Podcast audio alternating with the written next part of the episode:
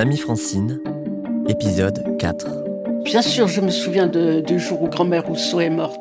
Elle, était, elle avait 85 ans, elle était très fatiguée, mais elle était quand même assez autonome encore. Ce qui m'a beaucoup touchée, c'est ce qu'elle nous racontait quelques jours avant sa mort. Quelques jours, seulement quelques jours. Et elle nous a dit que si elle revenait sur la terre, elle se marierait à nouveau avec Jean-Marie, son mari donc, avec grand-père. Grand-mère était très coquette. Elle portait la coiffe de Gourin. Euh, elle portait une coiffe bretonne. Elle a toujours été habillée en bretonne. Elle était petite. Elle était petite alors que grand-père était très très grand.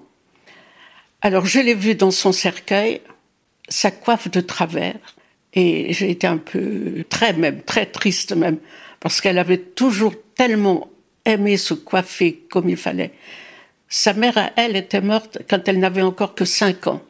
Et grand-mère nous avait raconté que ce qui lui avait, lui avait fait le plus de mal quand sa mère est morte, c'est de ne pas pouvoir mettre sa coiffe toute seule. Une coiffe, c'est quand même difficile à, à mettre en place. Et ça, ça l'avait beaucoup, beaucoup frappé, beaucoup chagriné. Et puis elle est partie donc avec une coiffe de travers.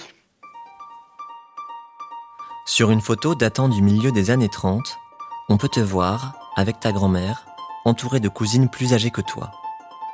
Ces dernières sont en habit du dimanche, chemisier et jupe repassée, col fantaisie, fleurs en tissu à la boutonnière de leur veste. À ta gauche, grand-mère Rousseau semble tout droit surgie d'une autre époque que la vôtre. Elle est vêtue d'un tablier, d'une robe noire, ses mains sont posées à plat sur ses genoux et elle porte la coiffe de Gourin. C'est un petit bonnet en coton blanc qui recouvre ses cheveux ramassés en chignon serré et au sommet duquel sont épinglées deux ailettes brodées, généreusement amidonnées et traversées d'un fil de fer invisible à l'œil nu pour leur donner la forme de deux anses. À une époque, en Bretagne, il existait plus de 1000 modèles de coiffes différents, qui variaient selon le terroir, le statut social et les occasions. L'une des plus connues est peut-être celle du pays bigoudin, que tu as portée un jour, en guise de déguisement. Ta mère a définitivement cessé de porter la sienne lorsqu'elle s'est installée à Nantes. Après sa mort, tu as enveloppé sa coiffe dans du papier de soie et tu l'as déposée dans une boîte en carton que tu as rangée en haut d'un placard. Un demi-siècle plus tard, je t'ai demandé de me la montrer et quand nous avons soulevé le couvercle, il ne restait plus à l'intérieur qu'une fine poussière et deux fils de fer, rouillés et tordus, prêts à se briser.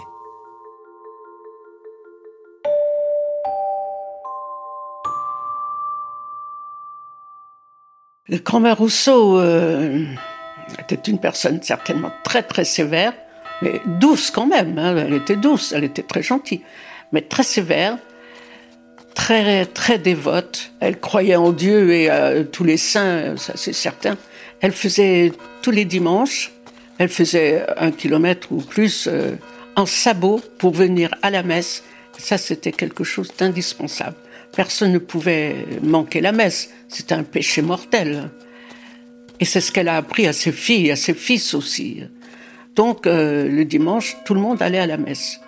Et tout ce monde Rousseau, grand-mère Rousseau a eu sept enfants. Donc il y a eu beaucoup de cousins. Et tous ceux qui étaient dans son village et qui venaient à la messe le dimanche venaient après la messe boire le café chez nous, au bourg. Alors évidemment, euh, il n'y avait pas les crêpolets tout le temps. Les crêpolets, c'était, c'était les jours de fête. Les crêpolets, les gâteaux, ça c'était les jours de fête. Mais il y avait quand même toujours du pain et du beurre et le café.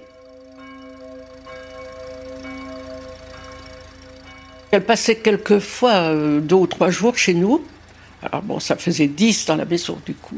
je ne sais plus trop comment on pouvait se loger à dix. Enfin, ça s'est fait. Et je la vois encore un jour à la porte de la maison qui donnait sur la rue. Et elle nous a appelés. Les enfants entraient dans la maison elle arrivait le, char à feu, mais en breton. Hein. Vigual debantik à Haratan. Alors Haratan, c'était une voiture automobile. Bon, les chars à feu, les, voitures, moi je les connaissais depuis longtemps. Mon père avait une voiture dès qu'il est revenu des États-Unis, il a eu une voiture. Et il a toujours eu une voiture jusqu'à la fin de sa vie. À sa maison, c'était quelque chose de très, très chaud. Très chaud. Pas seulement parce qu'il y avait une grande cheminée avec du feu, mais très chaud. Euh, les lits clos, la pendule, enfin l'horloge, euh, la vieille armoire, euh, la table, le dessus de la table glissait. Et dessous, c'était le garde-manger. Donc il y avait le pain, le beurre, il n'y avait pas de frigo, bien sûr. Et les crêpes étaient à l'étage. Il y avait comme un petit faux plafond fait de petites planches. Et les crêpes étaient enveloppées dans un gros drap en chanvre et posées sur ces planches-là. Les plafonds n'étaient pas très hauts. On y allait de temps en temps, mais fallait être invité. On n'allait pas sans invitation. Et ma mère nous disait, vous me laissez entrer la première et vous ne mangerez que deux crêpes. Même si on vous en propose une troisième, vous n'acceptez pas. C'était impoli de manger davantage.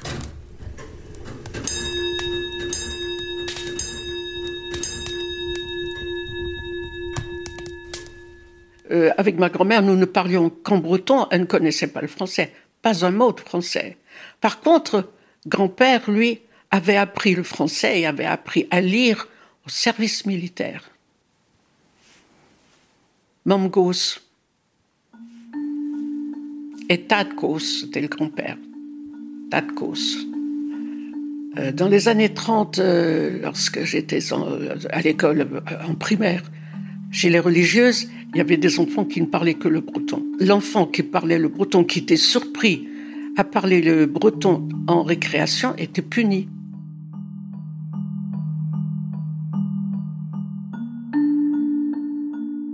Le breton, tu ne le pratiques plus depuis longtemps. Et si tu le comprends encore, tu peines désormais à trouver tes mots quand je te demande de le parler. Cette langue, tu ne l'as transmise à aucun de nous, alors même qu'il t'arrivait de l'employer en notre présence.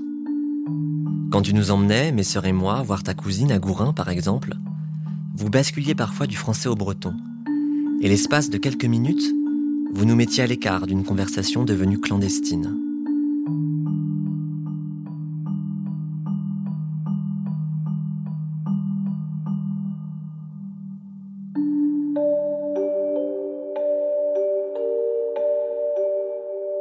Mamie Francine, un podcast proposé par Ouest France et l'Acme Productions. Écrit par Pierre Démé, réalisé par Juliette Medevielle, sur une musique de Alto MS.